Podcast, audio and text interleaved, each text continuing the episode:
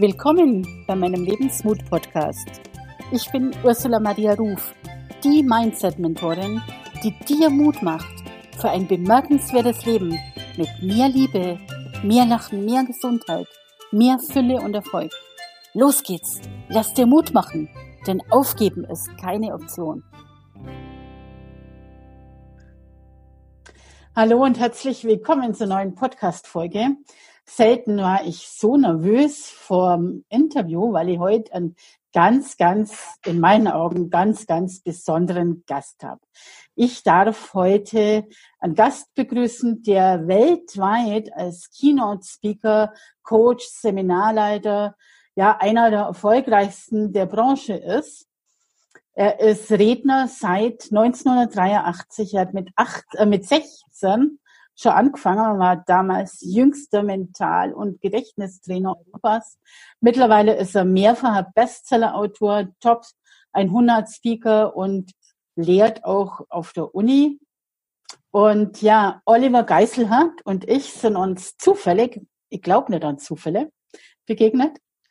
Ich war auf einem mehrtägigen Seminar und im Seminarraum nebenan machte Olli Auerseminar und ganz ehrlich, ich gebe es zu, ich habe keine Ahnung gehabt, wer er überhaupt ist.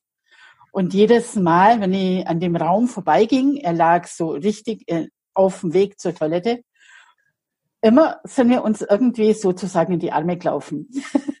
und die war von Anfang an von der Ausstrahlung der Aura von Olli sehr beeindruckt und so kam er ins Gespräch.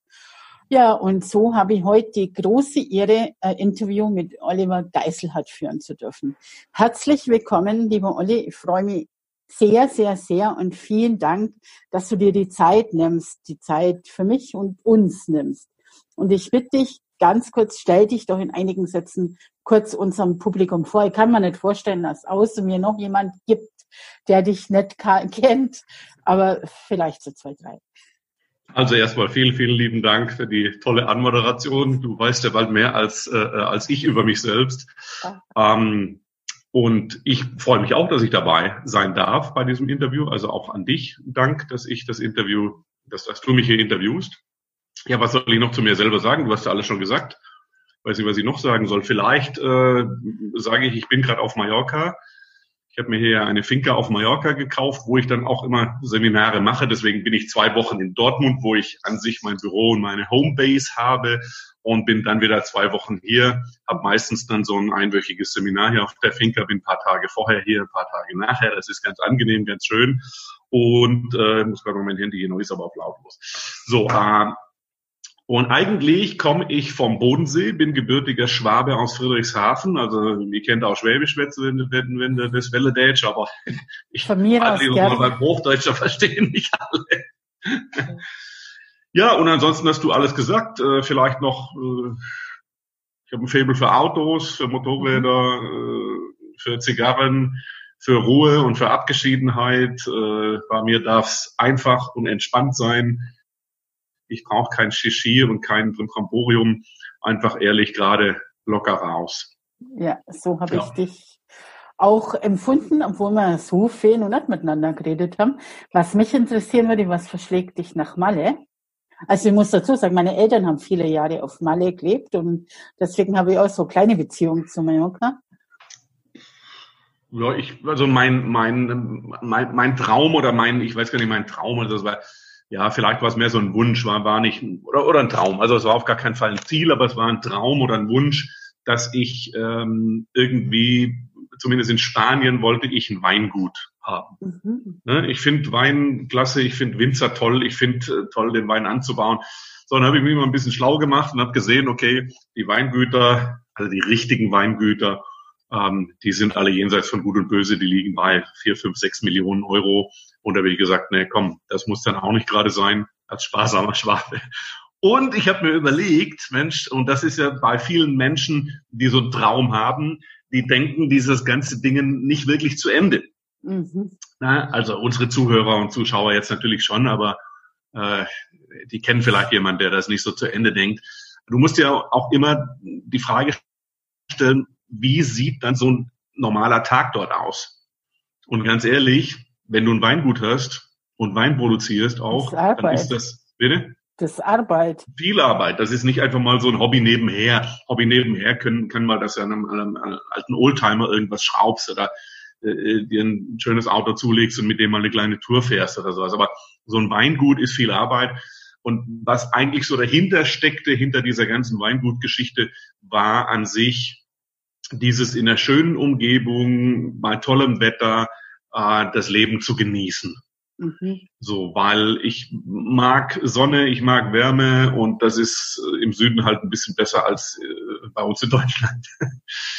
ja, und dann kam ich irgendwie auch auf die Idee, da ich ja meinen Job liebe und also ich gar nicht sage, dass das Arbeit ist, sondern es ist halt mein Leben und in diesem Leben mache ich einige Sachen, die mir sehr viel Spaß machen, unter anderem halt mein Job.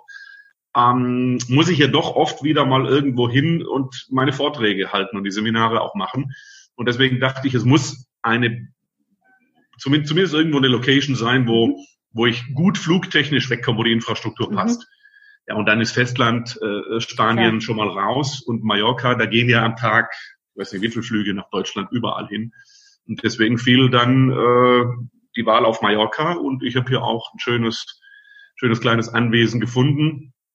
Ich habe hier Platz für 17 Seminarteilnehmer, Platz noch für eine Mhm. Köchin, die dann immer mit dabei ist, Platz für zwei Co-Trainer. Also es können 20, 20 Leutchen hier, 21 Leutchen sich hier auf der Finca bewegen, auch hier pennen, Mhm. äh, schlafen, essen. Das ist schön. Wir haben eine super Sicht hier auf die Bucht von Palma runter über äh, Pinien- und Olivenhaine. Also ich kann es hier sehr gut aushalten. Also ich sehe schon auf mein, meiner To-Do-Liste für dieses Jahr steht mal, Oliver auf Mallorca zu besuchen. So musst du es machen, genau.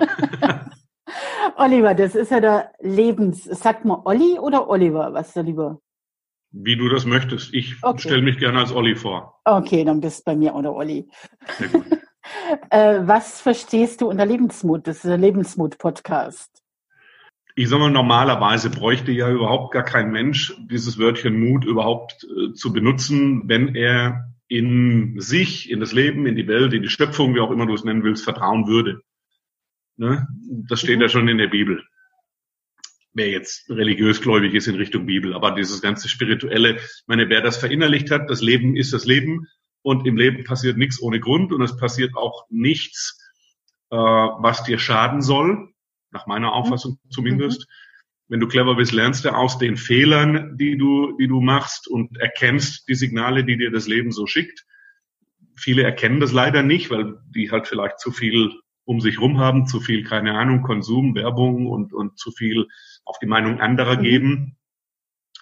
Äh, deswegen ähm, finde ich es gut, dass du das machst und dass du die Menschen ermutigst, mehr Mut zu haben, den sie meiner Meinung nach dann bis zu dem Punkt brauchen, wo sie erkennen, ähm, dass es nichts gibt, wovor ich Angst haben müsste, äh, sondern dass ich wirklich alles machen kann, was ich will, wenn ich denn wirklich losgehe und meinen Weg beschreite und dann natürlich auch äh, gewillt bin, das dafür zu tun, was nötig ist. Denn äh, es wächst halt kein Baum, wenn da nicht irgendwo mal ein Samen gesetzt wird.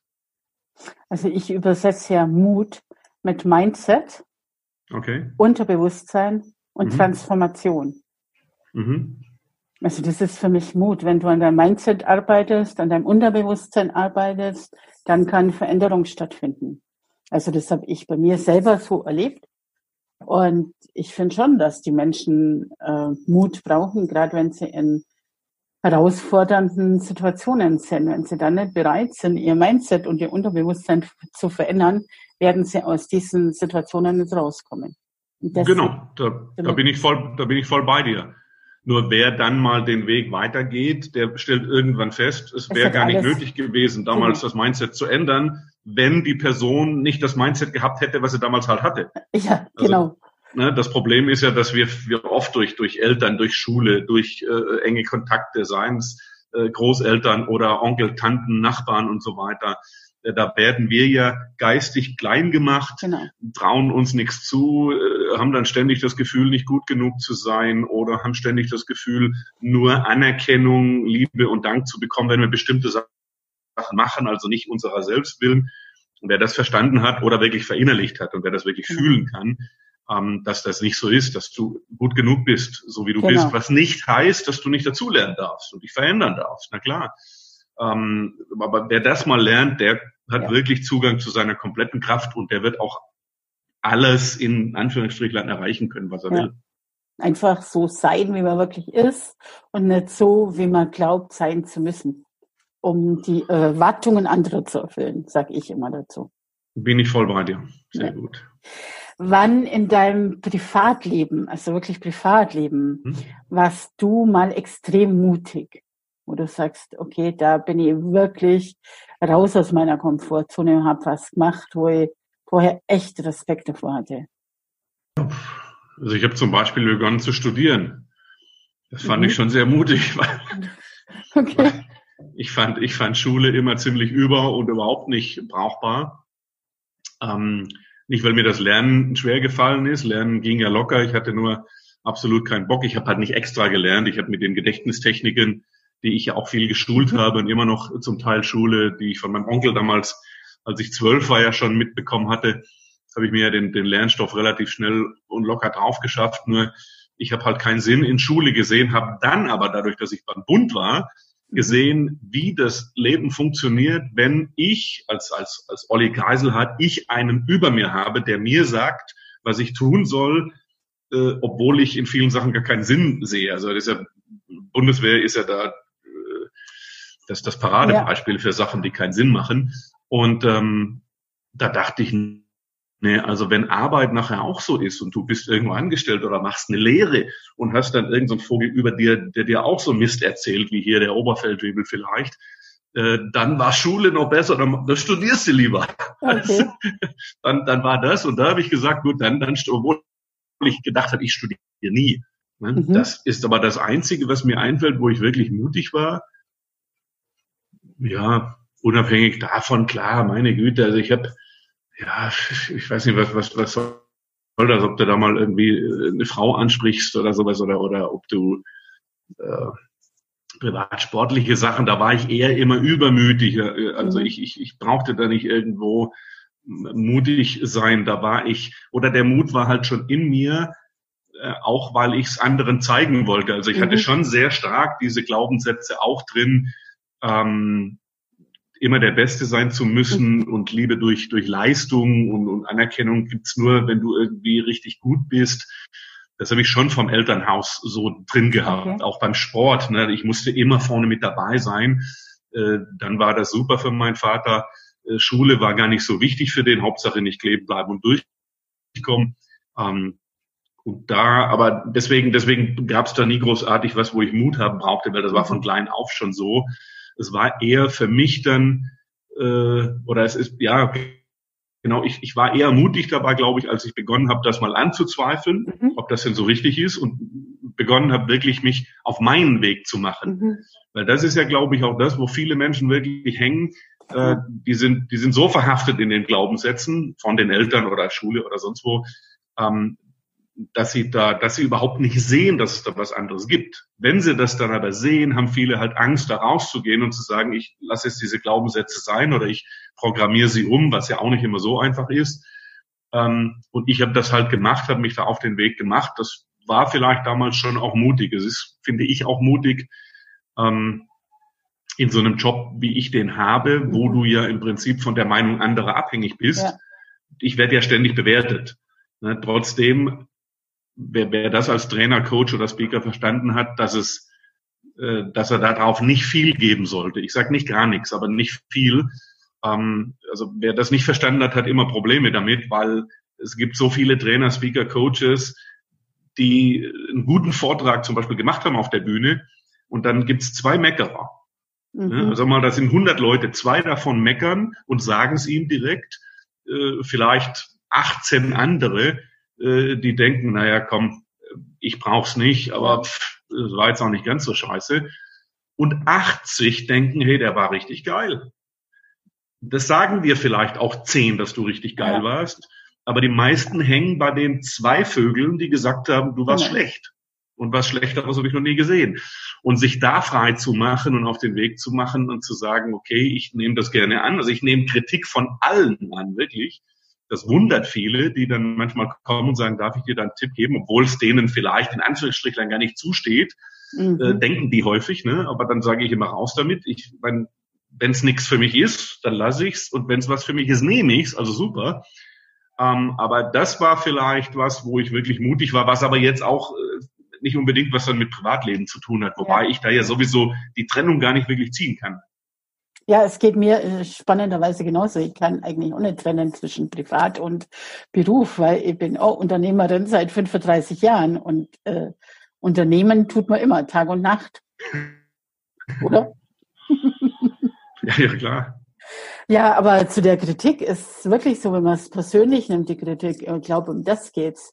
Wenn man sich persönlich angegriffen fühlt dadurch, dann wird schwierig. Du darfst, also das ist jetzt meine Erfahrung, du darfst halt zur Kritik niemals persönlich nehmen und dir immer klar sein, es hat selten was mit dir zu tun, sondern mit demjenigen, der dich kritisiert, weil er projiziert irgendwas auf dich.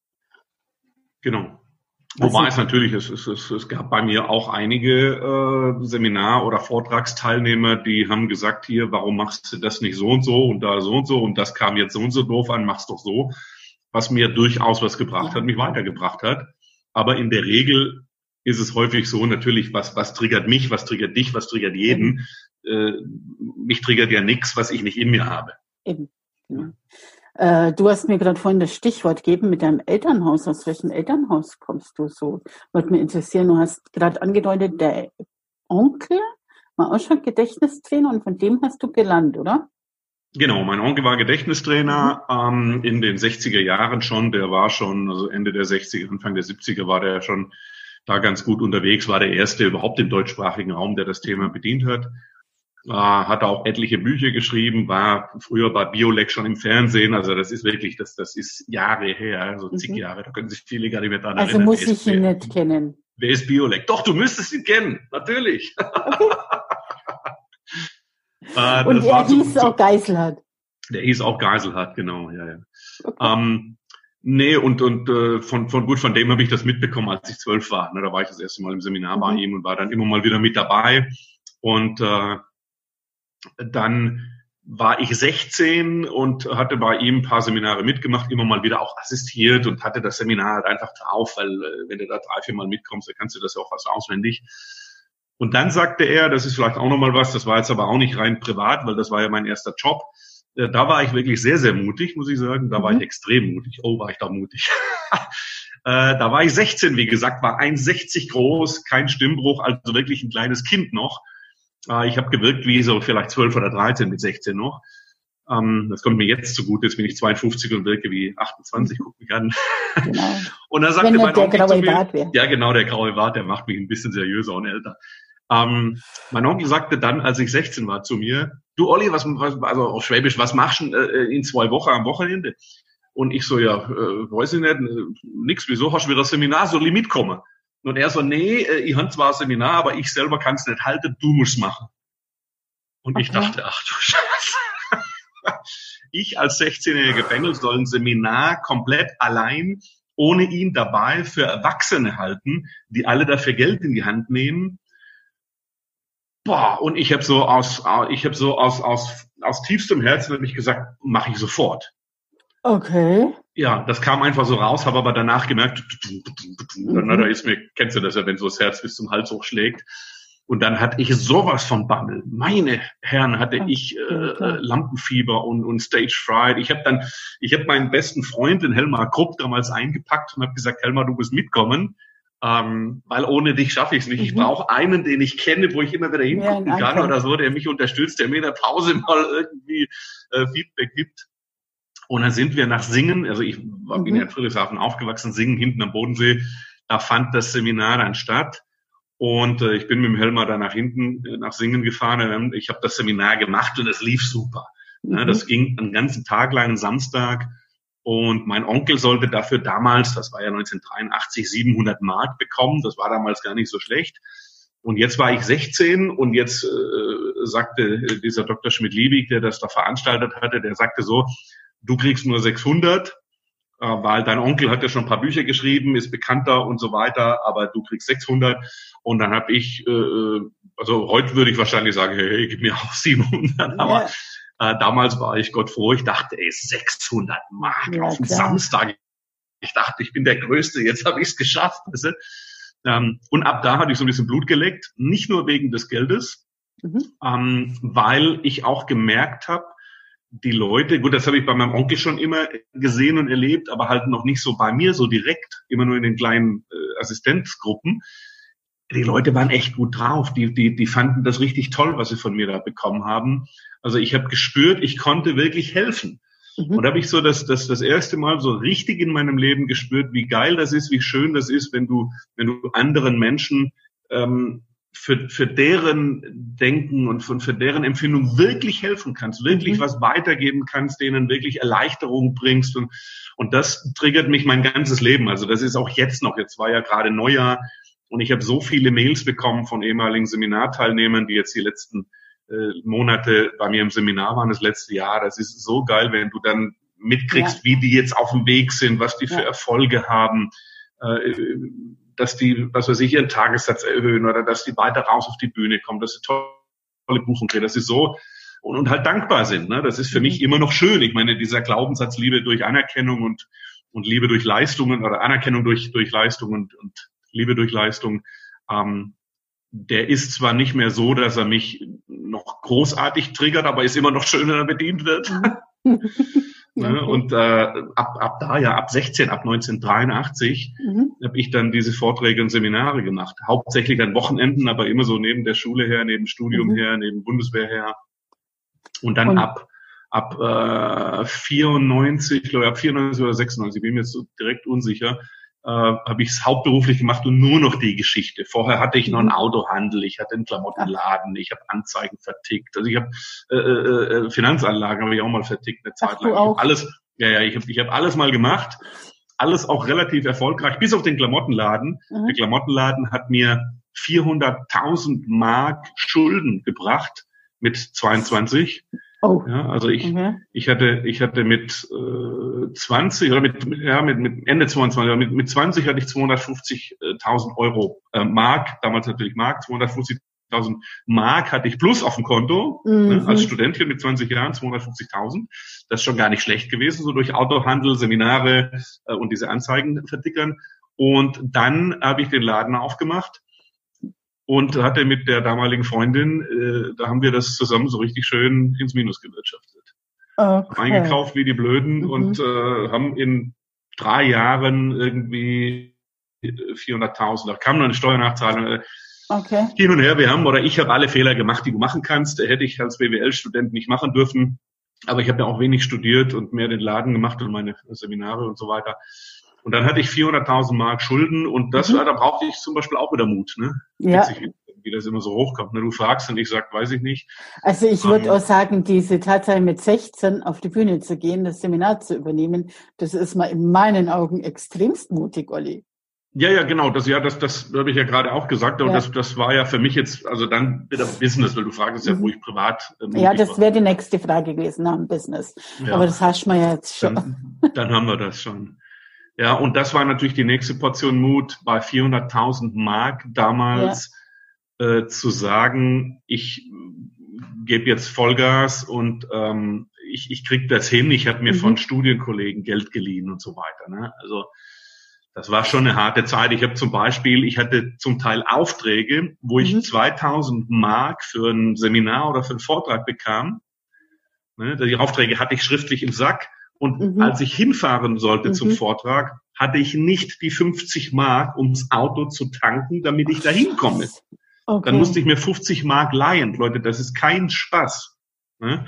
Dann habe ich, pass auf, ich habe mir das Hotel, ich habe mir keine Hotels von den Auftraggebern buchen lassen, sondern ich habe gesagt, ich rechne eine Pauschale ab von 100 mhm. Mark und habe auf der Rücksitzbank, also auf dem, auf dem Rücksitz, auf der Rückbank im Auto, Schlafen. irgendwo vor diesem Ort im Wald oder so gepennt und bin dann morgens an eine Tanke, habe mich da schnell ein bisschen frisch gemacht, Anzug an und dann, Chaka, du schaffst es, ja, ins, ins Seminar oder auf die Bühne und habe mir die 100 Mark eingesteckt und habe halt 100 Mark mehr gehabt, äh, mhm. weil ich brauchte das Geld ja. mehr als, als dieses scheiß Hotelzimmer. Mhm. Mhm. mhm. Ja. Was mich nur interessieren würde, wie haben deine Eltern reagiert, dass du den Weg eingeschlagen hast? Ich meine, du hast Studium gemacht Äh, wie haben deine Eltern reagiert? Haben dich die unterstützt oder die haben also ja das auch gesehen, das funktioniert? Genau, ja, das, das, also das Schöne war ja, das, das war vielleicht auch wirklich so mein, mein Rettungsanker und mein Fallschirm. Die Seminare und die Vorträge, die sind ja gut gelaufen. Da habe ich immer gut Geld mit, mit mhm. zumindest gut, gut Umsatz mitgemacht. Ähm, und der, der, der Prüfer, der Finanzamtsprüfer, der hat auch damals gesagt, also Sie machen jetzt die Seminare und Vorträge weiter, weil die laufen ja gut. gut. Und den Laden macht Ihre Freundin, weil die steht ja auch drin. Mhm. Ja, dann habe ich gesagt, ja, aber wieso, ich kann den Laden doch haben zum, zum Absetzen. Ich brauche auch irgendwas, wenn ich viel verdiene, muss ich was absetzen, sonst Schwachsinn. Und äh, dann sagt er, der, ja, das können Sie ja machen. Dann kriegen Sie halt nach drei Jahren die nächste Prüfung und wissen, wie es dann aussieht. Und, äh, und wenn sie nichts verdienen jetzt in nächster Zeit mit dem Laden, mache ich ihnen den zu oder wir erklären den zum Hobby. Ne, das kann der ja machen. Mhm. Ähm, und äh, dann haben wir den Laden halt wirklich irgendwann zugemacht. Ich habe mich auch von der, von der Frau getrennt und hatte dadurch, dass ich die Vorträge und Seminare, die, die liefen, da habe ich schon guten Umsatz gemacht. Nur der Laden hat wirklich mehr als das dicke aufgefressen und unser Leben damals. Also wir haben das auch mit dem, mit dem Geld damals nicht richtig im, im Griff gehabt.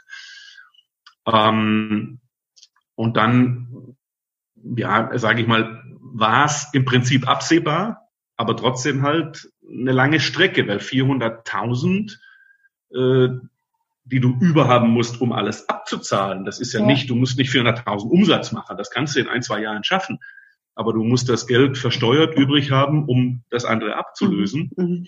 Und das war dann schon ein Weg, aber äh, den habe ich auch geschafft. Natürlich bin ich zu meinem Vater hin. Meine mhm. Mutter, die, was sollte meine Mutter mir da helfen?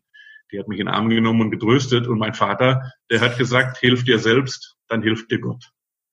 Okay. Das war sein Spruch. Ne?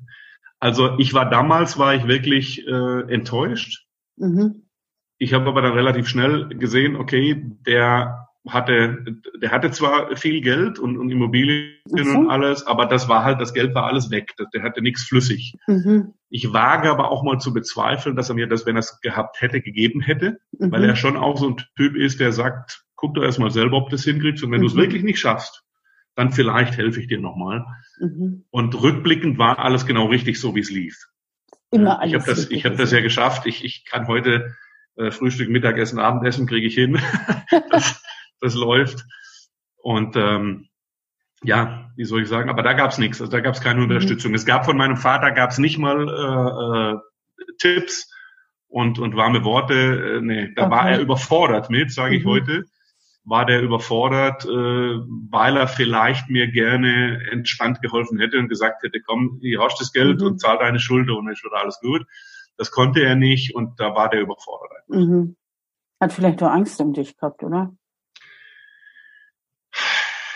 Ja, also mein Vater ist jetzt ist jetzt nicht so der, der mit Gefühlen so gut umgehen kann. Also der, okay. der ist auch, das, das ist so, das ist so ein, so ein, so ein Typ vom alten Schlag. Ich bin ja so ein Kuschler, ich nehme ja jeden gerne in den Arm und, und, und drücke jeden Seminarteilnehmer auch immer gerne und, und spüre Menschen einfach gerne. Und das ist mein Vater ist eher so Hand ah, geben und ein bisschen okay. auf Abstand oder mal Küsschen links, Küsschen okay. rechts. Also er ist nicht so der, der Drücker und der Kuschler. Hast du Geschwister? Ich habe Geschwister, genau. Ich habe einen Bruder, der ist anderthalb Jahre jünger und eine Schwester, die ist sechs Jahre jünger. Die machen aber ganz was anderes oder arbeiten die auch als Gedächtnis? Die machen, die machen was ganz was anderes. Meine Schwester, die ist nach Alicante ausgewandert. Hey, cool. Äh, die hat da äh, so ein bisschen, die, die ist äh, Korrespondentin für Englisch und Spanisch, für Fremdsprachenkorrespondentin und äh, verdient sich damit ihr Geld. Mein Bruder mhm. ist, äh, wie soll ich sagen, Lebenskünstler. Weil Ach, mein Bruder ist okay. Lebenskünstler. Der äh, macht viel Sport, der macht gern Triathlon, der fährt Rad, der, der, der ist Langläufer im, im Winter, äh, der fährt Kajak, der fährt Wildwasserkajak, äh, der fährt mit dem Wohnmobil überall hin. Okay. Und handelt auch mit Wohnmobilen. Also wenn jemand mal ein gebrauchtes Wohnmobil braucht. ähm, ja, ist wirklich so. Der handelt mit Wohnmobilen, mhm. ist aber relativ selten dann da, ist wirklich auch mal zwei Wochen irgendwo in den Pyrenäen mit dem Kajak unterwegs und dann mhm. ist er wieder zwei Wochen beim an seinem Autoplatz, wo die, wo die äh, Wohnmobile halt stehen, verkauft ein bisschen was. Dann ist er zwei Wochen in Afrika irgendwo unten und fährt mit dem Kajak in den Wellen rum und so weiter und so fort. Also der mhm. ist, ist macht sein Ding, lebt sein Leben, ist glücklich mhm. und zufrieden, ähm, häuft nicht mega viel an, kommt aber gut klar. Und das ist das, worum es geht, glücklich genau. zu sein mit dem, was du tust und, und dein Leben nach deiner Bestimmung zu leben. Ja, geht nur um das. Mhm. Ähm, kannst du so im Rückblick sagen, dass es, also, ob es irgendeinen Switch gab, ab welchem Zeitpunkt es bei dir gut gelaufen ist oder was sich da, oder war das einfach äh, Step by Step by Step, äh, hat sich das alles so gefügt. Aber bei vielen ist es ja so, dass sie dann Buch schreiben und das ist der Durchbruch oder irgendeinen Menschen kennenlernen, der ihm dann hilft. Gibt es da so einen Punkt bei dir? Also bei mir gibt es den Punkt jetzt, wo du gerade fragst, bewusst nicht. Mhm. Ich wage auch zu bezweifeln, dass es den Punkt bei großartig vielen anderen gibt. Also ich behaupte, wer seinen Job macht, also ich glaube, ich, ich, ich glaube, es sind Ausnahmen. Und ich weiß noch nicht mal, wenn wir jetzt zum Beispiel dieses schöne Büchlein Damen mit Charme nehmen, ja. ähm, mit Sicherheit hat sie dieses Buch komplett nach vorne gebracht. Aber wir wissen auch nicht, was sie vorher gemacht hat, wie weit sie da schon war und äh, so weiter. Also das ist dann in der Außenwahrnehmung. Ne, mhm. Das ist ja so, wie viele sagen, ähm, auch viele Comedians, ne, die du auf einmal wahrnimmst, die sagen ja und und und und dass ich jetzt in dieser Fernsehserie oder Sendung mitspielen darf oder dass ich jetzt die Show bei RTL oder sonst wo habe, ähm, äh, da sagen alle, das ist Glück und für dieses Glück habe ich 15 Jahre schon hart gearbeitet und bin auf kleinen Bühnen aufgetreten. Ja. Also ich, ich weiß es nicht. Bei mir gab es diesen, diesen, diesen riesen, dieses riesen Katapult auf jeden Fall nicht. Bei mir ist das alles stetig gewachsen. Ich habe mhm. in jungen Jahren Seminare überall gemacht, bei der Volkshochschule, ich habe bei Stadtverwaltungen, äh, ich habe in Firmen diese, diese internen, wenig oder schlecht bezahlten Firmenseminare gemacht und bin da peu à peu hochgekommen und habe immer mal mhm. wieder irgendwo einen kennengelernt, der gesagt hat, Mensch, mach doch hier mal einen Vortrag oder mach hier mal ein Seminar. Ich habe viel Akquise gemacht, habe Pressearbeit gemacht. Ich war ja über 100 Mal im Fernsehen, bestimmt 1000 oder 1500 Mal im Radio, ich weiß es gar nicht, und vielleicht 3.000, 4.000 Zeitungsberichte habe ich äh, und alle selber an Land gezogen, alle mhm. selber akquiriert. Ähm, und, und 14 Bücher schreiben sich auch nicht von allein und die vermarkten sich auch nicht von allein, wobei das ja alles Verlagsbücher sind. Ne? Also heute schreibt ja jeder sein Buch selber, druckt ja. schnell bei Flyer Alarm oder sonst wo und äh, verkauft dann und sagt, er hat ein Buch geschrieben. Äh, es ist ja eine ganz andere Qualität, wenn du ein Buch bei einem Verlag schreibst. Äh, allerdings hast du dann mit, dem, mit der Vermarktung auch weniger zu tun, das ist ja viel schöner. Ähm, nee, das, das hat sich alles peu à peu aufgebaut. Also da gab es nicht, es gab auch nicht mhm. bei mir ein Buch, wo es dann hieß, so mhm. nach dem Buch, damit ist er durchgestartet. Ich war bei Markus Lanz äh, in der in der Talkshow mit Reinhold Messner und mit dem Professor Henning Scheich vom Leibniz Institut und äh, der Scheich und ich, wir haben den Messner eben getestet, ob seine Birne noch fit ist, ob er, ob er sich noch mhm. Sachen merken kann und ob das Gehirn noch funktioniert oder ob das auch schon eingefroren war oder ist wie seine Füße. Ähm, und auch danach war jetzt nicht, obwohl das ja Millionen Leute sehen, ja, ja, auch da kam kein, kein Katapult. Also dafür war ich auch vorher schon ganz gut auf den Bühnen mhm. unterwegs. Also du kommst ja nicht in so eine Fernsehsendung weil du No-Name bist und äh, so. Das ist alles, das ist alles immer stetig, ne, so mhm. muss ich glaube ich zeigen, stetig nach oben gegangen, ähm, weil ich aber halt auch ständig am Ball war. Ich meine, mir, mir hat das Spaß gemacht, mir macht es immer noch Spaß. Äh, ich mache immer noch weiter. Es, es gibt immer Abzweigungen auf dem Weg, wo ich überlege, so gehe ich rechts oder gehe ich links oder gehe ich weiter geradeaus. Und äh, nicht jede Abzweigung ist da dann der Hit. Aber mhm. das, das Witzige, was ja also wenn, wenn, wenn, wenn jemand von außen das sieht, dann sehen die Leute von außen, die, ja. die von außen gucken, die sehen ja immer nur das, was geklappt hat. Ja, ja, klar. Ne? Die, die, die, die sehen nicht die sehen ja den steinigen Weg davor. Genau, also die sehen nicht die vielen Akquiseversuche, die halt nicht ja. klappen. Die sehen ja. nicht, die sehen nicht die Bühnen, die ich nicht bekommen habe. Die sehen nur die, die auf denen ich war. Und äh, dann denken die immer, oh super, da klappt alles ja. ganz toll. Das ist das doch Kokolores es klappt nicht alles und das ist vielleicht auch ein Lebensgesetz. Es kann und soll nicht alles klappen. Vor allem soll, glaube ich, kann nicht alles klappen. Und äh, du hast auch mal Prüfungen. Ich meine, da, vielleicht will ich das Leben auch einfach mal prüfen und will mal, sag mal, hier hast du es mal ein bisschen schwerer und da jetzt mal noch ein bisschen Stein und da mal noch eine Hürde, äh, um zu checken, ist das wirklich dein Ding? Bleibst du da wirklich am Ball? Meinst du es wirklich ernst? Kommt das Ganze von Herzen, was du machst? und bringst du wirklich einen Mehrwert und ist das eine Aufgabe für dich und gibt dir das Sinn im Leben? Und wenn du diese Hürden dann meisterst, äh, gibt es auch eine Belohnung quasi. Genau. Was aber nicht heißen muss, dass die Hürden, wie soll ich sagen, negativ sind oder großartig anstrengend. Ja, also. Okay, aber die Hürden ist ja im Prinzip das, was dich letztendlich weiterbringt, denke ich, was dich in den Veränderungsprozess katapultiert. Wenn immer alles gut laufen würde, also äh, es ist meine Erfahrung aus 54 Jahren Leben, wenn immer alles gut laufen würde, wird man ja nichts verändern, oder? Dann bist du im Hamsterrad drin, machst jeden Tag immer dasselbe und entwickelst dich eigentlich nicht weiter. Weiß ich nicht, also ich behaupte jetzt mal, übertragen wir das mal auf ein ganz banales Beispiel auf einen Sportler äh, oder auch auf einen, der ein Haus baut, ist ja völlig wurscht. Warum muss bei dem mal eine Wand einstürzen, damit er was lernt oder damit er, wenn die Wand steht und die bleibt stehen, bleibt sie stehen. Wenn der Sportler richtig trainiert und hat nach jedem Training, nach jeder Trainingseinheit, nach jeder Woche, nach jedem Monat entsprechende Zuwächse oder wird schneller oder äh, springt weiter oder sonst was äh, und wird besser, warum soll das schlecht sein? Ja, also hast du schon Menschen erlebt, bei denen alles so geradlinig läuft? Nee. Eben. Nee. Das meine ich. Ja. Habe ich nicht. Ja, deswegen sage ich ja auch, so, so läuft es in der Realität auch nicht. Genau. Ich wehre mich immer nur dagegen zu sagen, es muss so laufen. Also es muss mit hoch und runter. Mhm. Also ich, ich vergleiche das Leben, zumindest mein Leben sowieso so. Viele fragen mich, was habe ich denn noch für Ziele? Und dann muss ich blöderweise sagen, ich habe keine Ziele das hört sich immer blöd an, gerade jetzt auch mit Neujahr und so. Alle wollen, dass, ihr, dass, dass, dass du Ziele hast und so. Ähm, ich sehe das Ganze so. Also mein Ziel war es irgendwann mal äh, Geld zu verdienen, mhm. Spaß zu haben und ein tolles Leben zu führen. So, dann kam ich durch Zufall, ne, das, was du vorher auch schon sagtest, dass mhm. es ja nicht gibt, äh, in diese Seminarschiene durch meinen Onkel rein. Und da habe ich gesehen, dass mir das Spaß macht. Und natürlich hatte ich da am Anfang viele Ziele. Ich habe ja dieses ganze Hin und Her. Mit, also wenn du seit 36 Jahren in dem Business bist, ich kenne alle Speaker, Trainer, Coaches, ich kenne die ganzen Bücher, die Programme von denen, die Gedanken von, ich habe das alles zehnmal durchgemacht ich habe viel gelernt in, in, in der ganzen Zeit und lerne immer noch und bin immer noch bei Kollegen immer dabei, wenn ich das irgendwo kann. Bin nie einer, der, wenn er zu einer Veranstaltung eingeladen ist, wir haben uns ja auch schon öfter mal getroffen, auch beim Omco zum Beispiel, da gucke ich mir die anderen Kollegen auch an und lerne von denen wieder. Aber äh, gut, wenn man gut, wenn man Gedächtniskünstler ist, dann kann man sich das alles merken, was die Genau, da behält sie das auch. wenn das denn anwendest, das mache ich auch nicht immer. Ähm, ne, aber der, der Witz bei mir ist wirklich, ich, ich sage immer, ich bin auf einer Wanderung, andere nennen das Reise.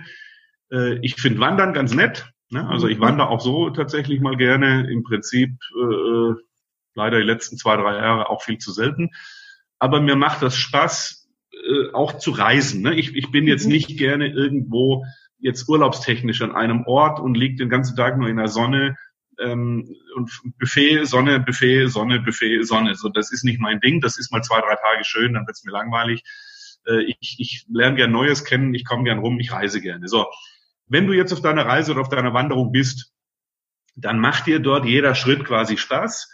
Du hast eine schöne Umgebung um dich rum. Du solltest natürlich, und das ist vielleicht das, wofür das Ziel notwendig ist, damit du in diese schöne Umgebung kommst. Also wenn einer jetzt zum Beispiel in der Nähe von Garmisch-Partenkirchen irgendwie oder in dem Bereich da wandern will, muss er erstmal nach Garmisch. Ja, oder da, da muss er erstmal runter.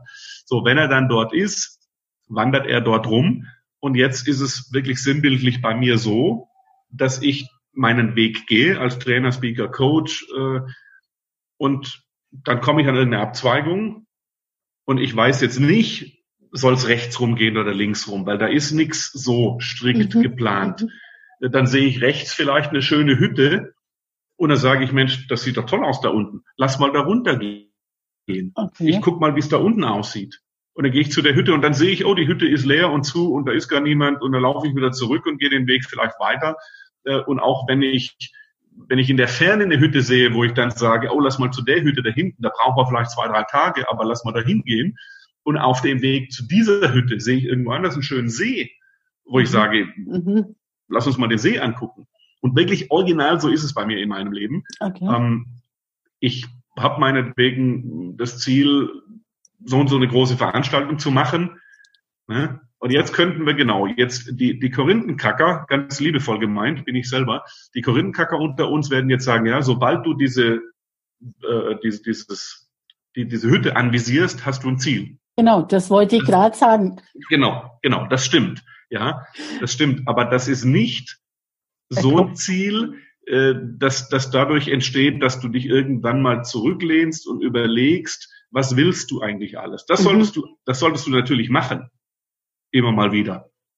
Aber in meinen Augen, wenn du dein, wenn du dieses, dieses Hauptziel, also Garmisch-Partenkirchen als Wandergebiet, wenn du das erreicht hast, dann wander dort. Mhm. Dann geht es ums Wandern. Es geht bei mir im Leben nicht um, um äh, verschiedene Hüttenbesuche. Mhm. Ne? Also ich bin nicht einer, der sagt, so jetzt fünf Stunden bis zur meiner Hütte und dann äh, äh, machen wir da eine halbe Stunde Pause und dann geht's weiter zu der und zu der. Das will ich nicht. Also ich habe jetzt verstanden, der Weg macht dir Spaß. Nicht unbedingt das Ziel, sondern auf dem Weg zu sein, oder? So, der Weg ja. ist das Ziel. Genau. Wir kennen alle diesen Spruch. Wenige können damit was anfangen. Mhm. Mir macht der Weg mega Spaß. Wenn ich am Ziel angekommen bin, so mal an der Hütte, okay, dann trinke ich einen Hefeweizen, esse einen Germknödel, ja. so, dann, dann penne ich da vielleicht oder ja. so, dann geht's weiter. Aber ich mache doch das nicht, um auf Richtig. der Hütte zu sitzen. Ich ja. mache das, um zu gehen, um mein Auge an der schönen Landschaft äh, zu erfreuen. Da bin ich total d'accord mit dir. Es geht mir ganz mhm. genauso. Also alles andere ist ja total unspannend. Also wenn ich dann da bin, das ist ja eigentlich, also das ist ja das gleiche wie mit Auto kaufen oder Haus kaufen. Man träumt jahrelang von einem Haus, richtet es in Gedanken ein und so weiter. Und dann hat man es und nach einem halben Jahr ist es schon wieder uninteressant, oder? Also dann hat man es ja. Ja, da wird es ja normal dann, ne? Genau, dann ist es ja normal. ähm, mhm. Hast du. Aber darf ich kurz was dazu ja. sagen? Ist auch sehr gefährlich, weil ähm, ich bin schon Fan davon, sehr, sehr, sehr, sehr dankbar zu sein für alles, was ich habe.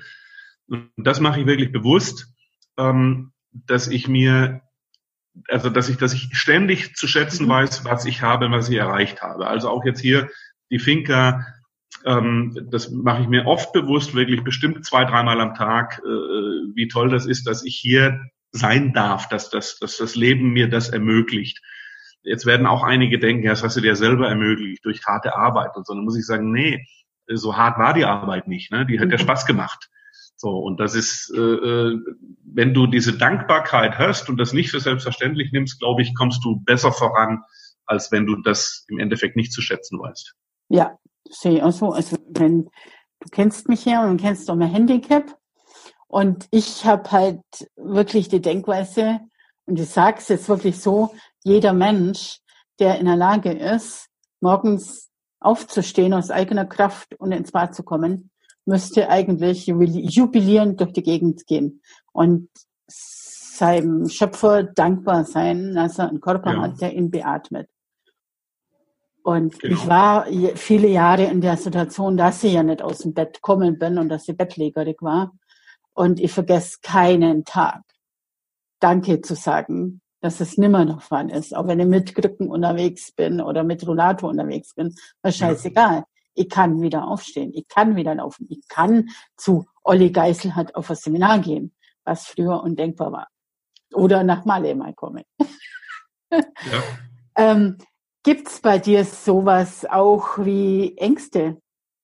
Und wenn ja, wie gehst du damit um? Also ich will es nicht Ängste oder Angst nennen, vielleicht Respekt oder ein bisschen Furcht.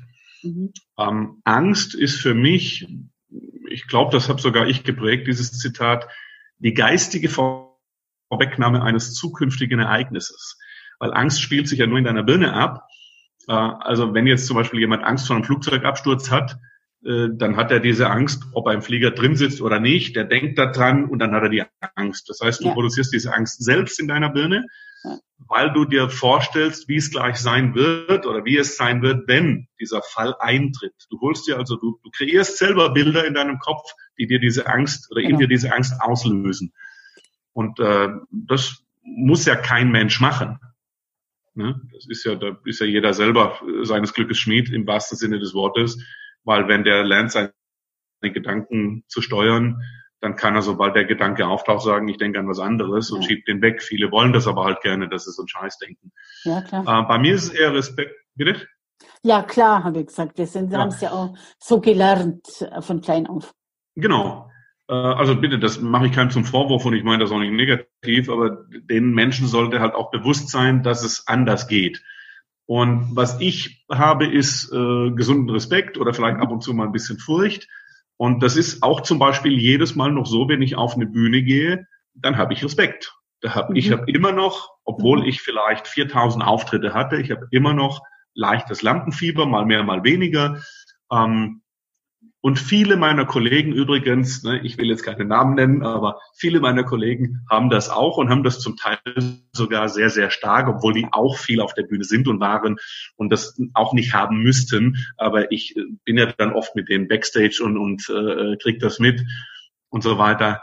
Äh, und auch ich habe das und ich glaube, das ist sehr gesund und ist der, der einfach dem Respekt vom Publikum geschuldet ähm, übertrieben wäre es, wenn einer übertrieben Lampenfieber hat zum Beispiel jetzt, ne, mhm. als klassische mhm. Angstform, dann entsteht das meist aus der Bewertungsangst heraus. Mhm. Diese Trainer, Speaker, Coaches oder wer immer dann da vorne auf der Bühne steht oder was präsentieren muss bei einer, bei einer, einer Firma vor Publikum, ähm, Lampenfieber entsteht hauptsächlich durch die Denke, durch die Vorstellung, wie wird mich das Publikum wohl finden, wie komme ich wohl an.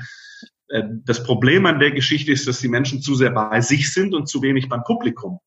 Sobald du weggehst von deinem Ich und aus der Bewertungsangst rausgehst, hin zum Publikum, zum Geben, zum Herzen, also dass du wirklich sagst, äh, die Menschen, die da jetzt sitzen, die sind mir wirklich was wert. Ich gehe sogar so weit, ich sage, ich liebe diese Menschen. Ja, weil wie kann es anders sein, dass ich meine Mitmenschen nicht liebe? Ich, also das kann ich nicht verstehen. Du musst deine Mitmenschen und alles Leben auf der Welt im Prinzip lieben. Ähm, aber das geht jetzt vielleicht auch zu tief. Äh, also ich, ich respektiere mein Publikum, ich freue mich, dass es da ist, ich mag mein Publikum und äh, gehe weg vom Ich, sondern ich weiß, dass, dass ich was habe, was ich rausgeben kann, um meinem Publikum zu helfen, meinen Zuschauern, Zuhörern zu helfen. Und es geht ums Publikum und um die Zuschauer. Und wer das macht, wird merken, auf den Punkt, dass er 50 Prozent Lampenfieber damit weg hat. Und dann bleibt meist nur noch das gesunde Lampenfieber übrig, das dich einfach wach macht und ein bisschen Adrenalin ist ja sinnvoll. Das mhm. hat sich ja unser Hirn oder der liebe Gott, die Schöpfung gut ausgedacht. Ein bisschen Adrenalin macht dich wach, macht dich fit, macht dich hellhörig. Du siehst, ah, der guckt so, der äh, hat vielleicht die Frage und du kannst da super drauf eingehen und super äh, performen dann mit diesem mhm. Grundadrenalin. Ich habe jetzt vielleicht eine naive Frage, aber mir geht so, dass bei mir die Gedanken durch den Kopf schwirren und davor habe ich am meisten Respekt, ob ich mein Publikum, ob ich die richtigen Worte finde, um mein Publikum auch wirklich zu greifen, um, um zu berühren. Also äh, mir geht's halt drum, wenn ich auf der Bühne bin oder in einem Seminar, dass ich die Herzen erreiche. Und das genau. ist das, wovor ich Respekt habe nicht vor der Bewertung, sondern, sondern ob die Schwingung, ob die Energie stimmt. Ja, und ja, wenn du. Das ist naiv. Nö, ist überhaupt nicht naiv und es ist auch völlig normal. Ich meine, jeder will ja irgendwo, auch wenn es um die Botschaft geht, will, dass die Botschaft ankommt. Und da glaube ich einfach, wenn du äh, ähm, der Schöpfung oder deiner Schöpferkraft vertraust und wenn du in dich vertraust, was aber jetzt auch wieder wirklich viel mit, mit Glaubenssätzen zu tun hat, weil ich kenne das auch mit dem Glaubenssatz, wie gesagt, ich bin nicht gut genug. Ähm, dann herrscht das ständig vor. Mhm. Äh, wenn du aber in, in das alles vertrauen kannst und weißt, du bist Experte auf dem Gebiet äh, und du musst keine Rolle spielen, weil du aus der Bewertungsangst raus gehst. Also ich glaube, ein bisschen schwingt da noch dieses, dieses auch, was, mhm. was denken die von mir, wie komme ich da an mit? Ja, Wenn du da rausgehst und dem wirklich vertrauen kannst, dann kannst du das sein, was für einen Speaker, Trainer, Coach das Wichtigste ist, nämlich authentisch. Dann kannst du so sein, wie du mit deinen Freundinnen oder Freunden sprichst und denen das erklärst. Und wenn du das so machst auf der Bühne, kommst du immer beim Großteil, und nur darum geht's, weil kommst du immer beim Großteil gut an und deine Botschaft kommt beim Großteil auch gut an. Viele meinen aber auf der Bühne, anders sein zu müssen mhm. als im normalen Leben. Genau. Und dann wirken sie nicht echt, sind sie ja auch nicht, die spielen gerade eine Rolle. Äh, und da ist der Zuhörer oder der Zuschauer ist dann verwirrt. Der, der, viele können es nicht in Worte fassen, aber dann heißt es, nee, der erreicht mich nicht. Da kommt ja. nichts rüber. Ja. Und ja. ich, das höre ich immer wieder und ich meine es auch so von mir. Also ich, ich will nicht so impertinent sein und zu sagen, ich bin der Geilste. Ähm, aber wirklich jetzt ohne Spaß, ich, ich nicht im Vergleich, aber ich finde mich schon, ich finde mich schon ziemlich geil. Also, also ich, ich ja, du, du lachst, guck, das ist häufig das, wenn ich sage, Leute, ich, ich finde mich einfach klasse. Ich wünsche das jedem Menschen, dass er sich toll und klasse findet und dass er sich selber lieben kann und annehmen kann, so wie er ist. Das heißt nicht, dass der perfekt wäre. Genau. Das ist er aber. Ne? Also du bist ja immer perfekt, kannst dich trotzdem weiterentwickeln. Ne? Also nicht perfekt in unserem Sinne, äh, dass so gerade alles stimmt und passt und du bist schon fertig. Das, das bin ich natürlich auf gar keinen Fall.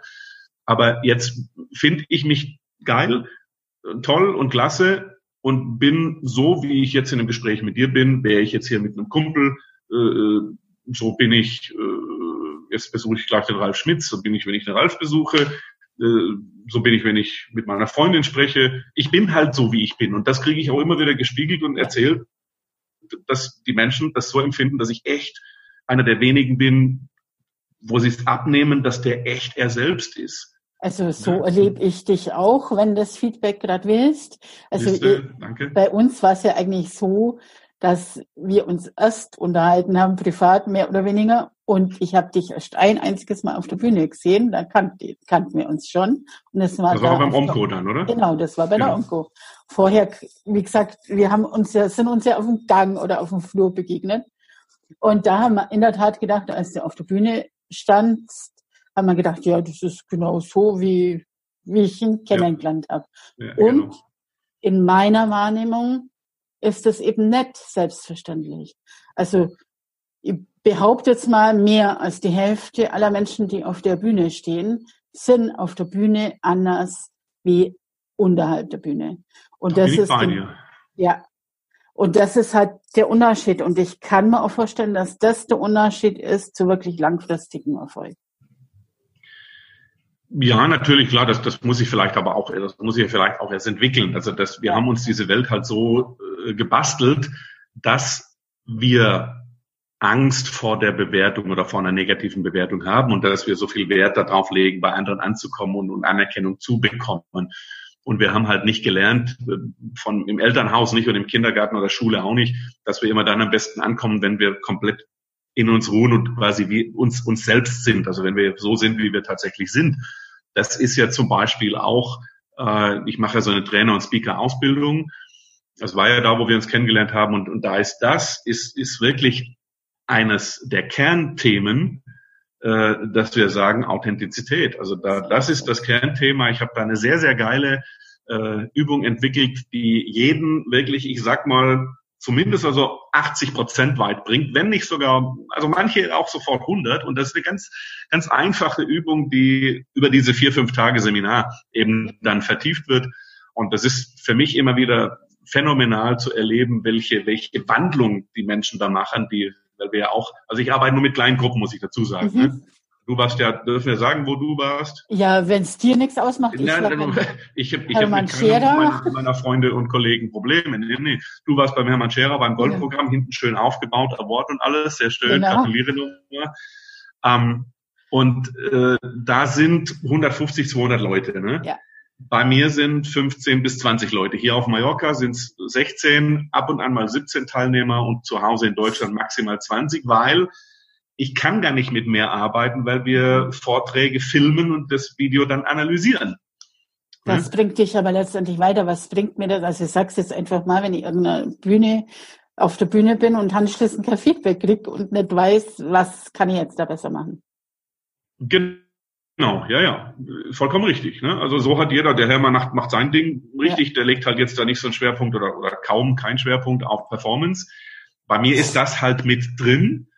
Und äh, da gibt's wie gesagt, diese Übung, und die zieht sich wirklich über die ganzen vier mhm. und auf Mallorca fünf Tage, äh, dass die Coaches, Trainer, Speaker, die da sind, wirklich das verinnerlichen, mhm. authentisch sein zu dürfen und das mhm. nachher auch wirklich in der Praxis anwenden können. Spannend. Die Übung interessiert mich jetzt natürlich auch, aber nimm an, das kriegt man jetzt im Rahmen des Podcasts nicht hin. Ja, das ist, äh, das, das, also, das, das, das ist, nee, im Rahmen des Podcasts sprengt das diesen Rahmen. Vor allem bringt es auch nichts, äh, wenn ich das nur erkläre oder sage. Das, das muss wirklich jeder machen. machen und erfahren. Ja, ich komme mal nach Mallorca. Ja, du, wie du, wie du das, wie du das meinst. Also, Alles gut. Es, es, es kann jeder gerne hier nach Mallorca kommen. Ich freue mich über jede Teilnehmerin und jeden Teilnehmer, über Teilnehmerinnen äh, zugegebenermaßen noch ein bisschen mehr, ähm, weil, weil ich einfach Frauen liebe. Jetzt nicht im sexuellen Sinne, natürlich auch, aber ich mag Frauen einfach auch sehr gerne und ich freue mich immer, wenn viele, viele Frauen im Seminar sind. Und noch was, ihr, ihr lieben Damen, ähm, wenn ein Auftraggeber eine Ausschreibung macht und hat vier Männer, die sich bewerben um diese und eine Frau, dann wird der zu 80 Prozent die Frau nehmen. Echt? Okay. Es ist so. Die Frauen sind auf der Bühne und in den Seminaren unterbesetzt, äh, vor allem auf der Bühne. Es gibt zu wenig Speaker. Ich hatte mit dem Alex Müller von Gedankentanken, wer das kennt, ein Gespräch und hätte, hätte, hätte, hätte, ne, äh, hätte in der Längstes Arena vor 15.000 Leuten sprechen können. Aber ich habe irgendwie ein, zwei Wochen zu spät mit ihm gesprochen. Da sagte er, du, wir haben den letzten Männerslot gerade vergeben. Wir können und dürfen und jetzt nur noch eine Frau nehmen. Wir haben zu wenig Frauen dort auf der Bühne. Wir, und der suchte damals dann noch händeringend nach einer Frau, die diese Bühne dann bespielen kann, weil es zu wenig gute Frauen gibt. Das ist so. Also wer als Frau äh, in sich den Wunsch spürt, auf die Bühne zu gehen, in die Seminarräume zu gehen, zu coachen, zu trainieren, zu speaken äh, und der auch nur annähernd irgendwas, also die auch nur annähernd dann meint, ein Thema zu haben und eine Botschaft zu haben, die sie rausgeben will an die Menschen. Go for it, mach das, weil du wirst, wenn es dein Ding ist und es ist deine Herzenangelegenheit, du wirst erfolgreich werden, da beißt die Maus kein Faden ab.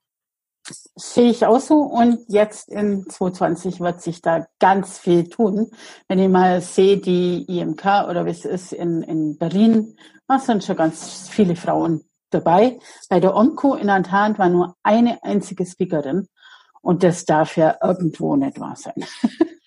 also ich werde mein Möglichstes tun, auch auf die Bühne zu kommen. Ja, gib auch ja, klar.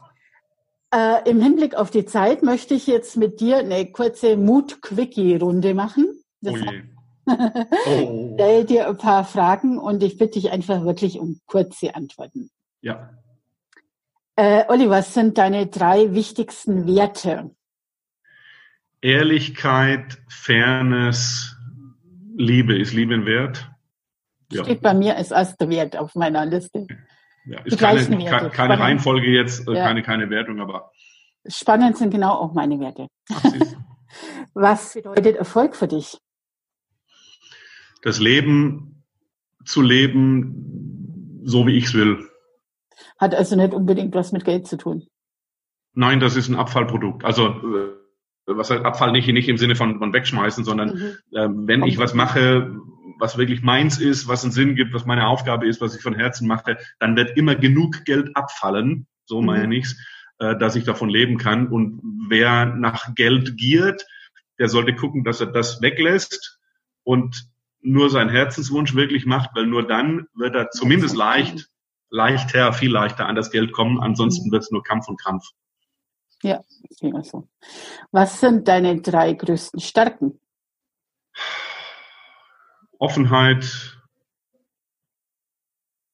Direktheit, ja, ist vielleicht eins, ich bin offen und direkt.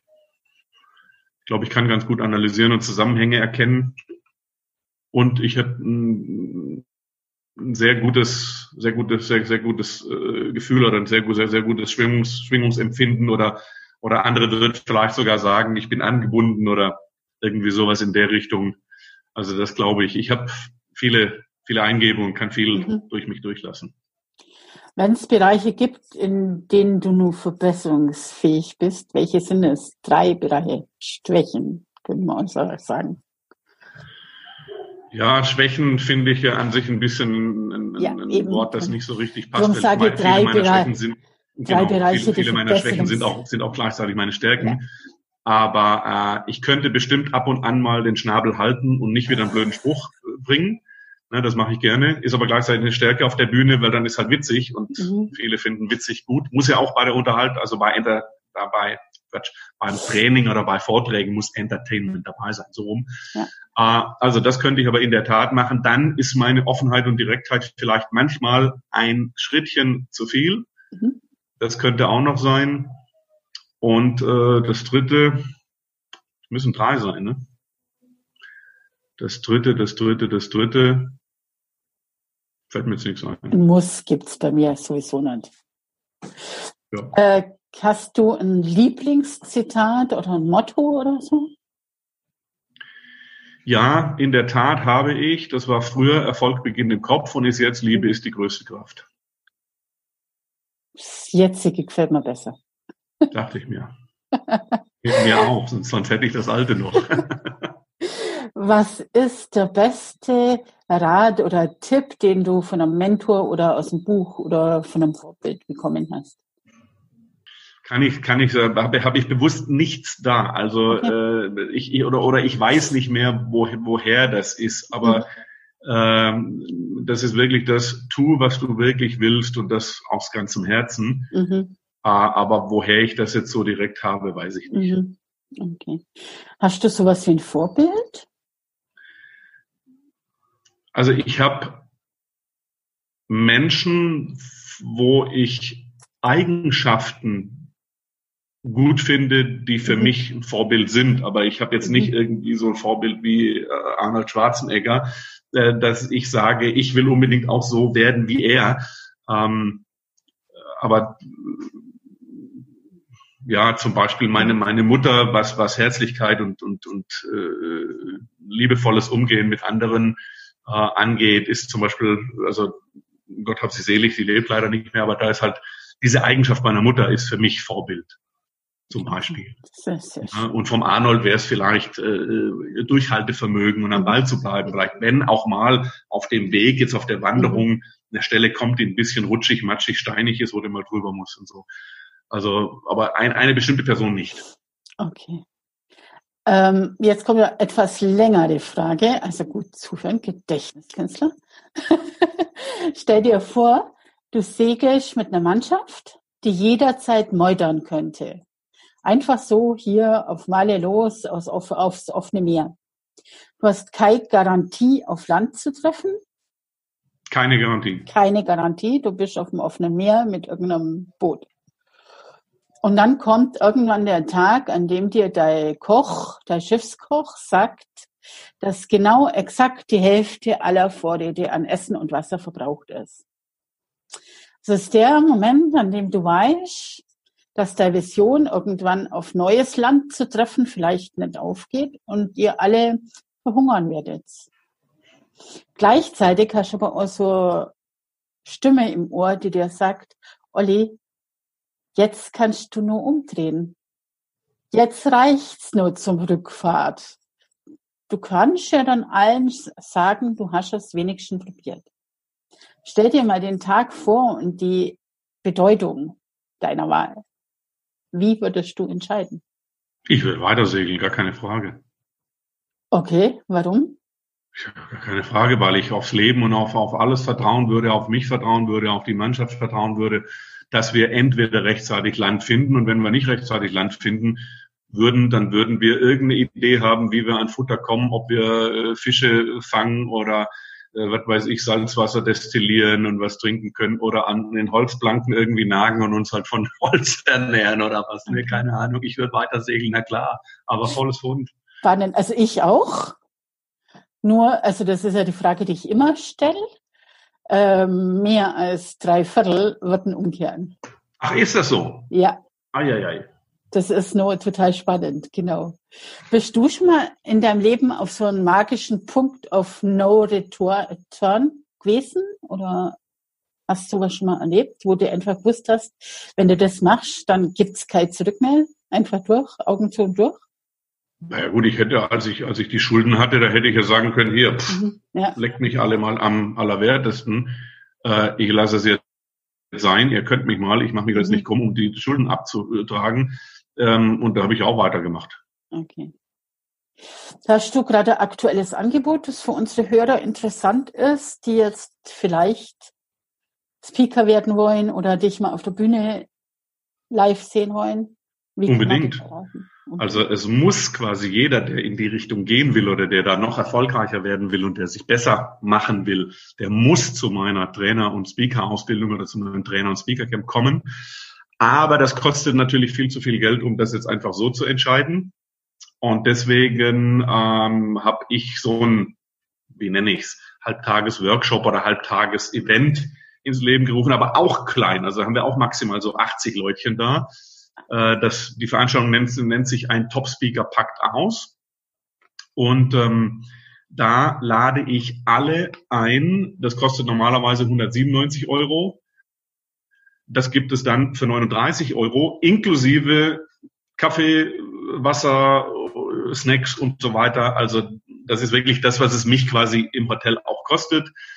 Ähm, äh, und da lade ich jeden ein. Da gibt's einen, einen Gutscheincode, der heißt dann Olli39 und wer den dann einträgt, wenn er das bucht, äh, der kriegt es tatsächlich für 39 Euro. Und da haue ich in viereinhalb Stunden alles, was in der Zeit möglich ist, raus an Wissen und an Tipps und Tricks, um als Trainer, Speaker, Coach oder vielleicht auch als Vertriebler oder Unternehmer und Selbstständiger besser nach vorne zu kommen, weil auch Vertriebler und Unternehmer ähm, habe ich die Erfahrung gemacht, machen ja viel mehr Geschäft, wenn sie das einer breiteren Masse präsentieren können, auf einer Bühne oder mal irgendwo bei einer, bei einer Präsentation. Ja. Deswegen ist die Zielgruppe auch sehr gerne willkommen.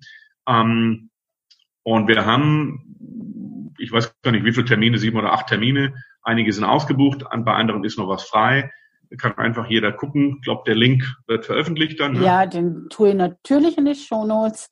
Und ja, Olli, wir sehen uns in zwei Wochen in Niedernhausen. Ich Ach so, genau, ja. ja, ja. am 1. Februar, also eine Woche nach der Ausstrahlung von dem Podcast. Wunderbar. Ja, werden wir uns in Niedernhausen sehen. Ich freue mich auf dich. Sehr schön, ich genau. In diesem, in, in diesem ein Top Ähm, präsentiere ich auch mal dieses äh, Trainer- und Speaker-Camp und sag halt mal genau, was da die Inhalte sind und wie das abläuft und so, dass sich jeder mal ein Bild wirklich davon machen kann, was es da gibt. Mhm. Spannend. Ja, also, also, ja, coole Sache. Ich, ich äh, verlinke natürlich die Infos alle in den Show Notes. Olli, Abschlussfrage. Wenn du auf dein Leben zurückblickst, welchen Impuls würdest du deinem jüngeren 18-jährigen Ich geben? Was würdest du aus der heutigen Sicht dem 18-jährigen Olli sagen? Dem würde ich sagen, hör auf dein Herz. Mhm. Weil das hat der 18-jährige Olli noch nicht gemacht. Der 18-jährige Olli, der war noch sehr äh, finanziell geprägt, äh, was er so vom Vater mitbekommen hat, weil äh, mein Vater, der hat schon auch heute noch, ne, wenn, wenn wir telefonieren oder sowas, äh, dann fragt er, und äh, äh verdienst genug Geld? da sage ich immer, ja, mach dir, mach dir mal keine Sorgen, ist alles gut. Ähm, der, der weiß das im Prinzip auch, aber er fragt immer. Das ist Geld ist für ihn ganz wichtig. Ja, und ich finde auch Geld. Ich finde Geld auch wichtig. Also bitte nicht falsch verstehen. Ich liebe Geld. Und ich glaube, das muss auch so sein. Geld ist nur eine Energieform und ich liebe Energie. Und Liebe ist auch eine Energie. Und ich, deswegen, ich liebe auch Liebe. Also ich will ganz viel Liebe und ganz viel Geld immer noch, obwohl ich schon so viel davon habe. Äh, du kannst davon nicht zu viel haben. Äh, trotzdem ähm, ist es halt nicht clever, wie vorher schon mal kurz angerissen, dem Geld nachzurennen. Und bei mir war damals, waren die meisten Antriebe für das, was ich tat, eben das Geld und nicht der Nutzen für die Leute oder nicht, nicht der, wie, wie soll ich sagen, das, es, es, es ging nicht auf, nach meinem Herzen. Also ich habe deswegen habe ich auch einiges ausprobiert. Ne? Ich habe ja wie gesagt Versicherung, Finanzdienstleistungen angeboten, ähm, weil ich halt dachte, damit da, da kann ich Geld verdiene. So ne und ja so und das würde ich mir als 18-Jähriger schon wünschen. Je früher du das kapierst, ja. dass es nicht in erster Linie das Ziel sollte nicht Geld sein. Das Ziel sollte sein andere Menschen größer zu machen, andere Menschen in ihre Kraft zu bringen, andere Menschen, äh, äh, anderen Menschen zu helfen. Ähm, und dann wird automatisch so viel Energie zurückkommen äh, und halt häufig in Form von Geld, dass du dich nicht retten kannst. Okay. Sehr cooler Tipp. Würde ich meinem 18-jährigen Ich übrigens auch sagen. Sehr schön.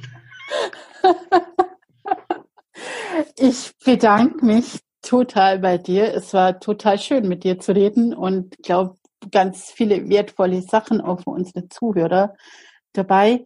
Hast du noch einen abschließenden Tipp, Rat, was du unseren Zuhörern mitgeben willst auf Weg? Ja, der Rat kann auch nur der sein, den ich mir als 18-Jährigen selber gegeben habe. Genau. Wirklich, Leute, hört auf euer Herz und geht euren Weg und lasst euch da nicht von anderen abbringen. Das ist dein Leben und dein Leben gehört nur dir. Ja, sehe ich genauso. Also vielen herzlichen Dank nochmal, Olli. Danke und auch. Danke dir als Zuhörer, dass du uns der Zeit wieder gegeben hast. Zeit ist das kostbarste Gut, was es überhaupt gibt. Vielen Dank für deine Aufmerksamkeit und ja, lass dir Mut machen. Aufgeben ist nie eine Option und wo ein Wille, da ein Weg. Bis zum nächsten Mal. Tschüss. Tschüss. Wenn der Podcast dir gefallen hat, freue ich mich total über deine positive Bewertung und natürlich auch über deine Kommentare. Mehr Informationen über mich bekommst du auf meiner Website unter ursulamariaruf.de. Tägliche Impulse und Inspirationen bekommst du auf Instagram und tägliches Live-Video auf Facebook. Und wenn du magst, schreib mir gerne unter dem heutigen Mutimpuls auf Facebook oder Instagram. Du bekommst ganz sicher eine Antwort. Ich freue mich sehr drüber, dass du mir dein Vertrauen und deine Zeit schenkst. Und nun lass dir Mut machen. Aufgeben ist keine Option. Und wo ein Wille, da ein Weg. Wir hören uns in der nächsten Folge wieder und bis dahin heb Sorg um die. Oder auf Deutsch, schau, dass es dir gut geht. Denn du bist der wichtigste Mensch in deiner Welt. Und nur wenn es dir gut geht, geht es deinem Umfeld auch gut. Danke dir und bis bald.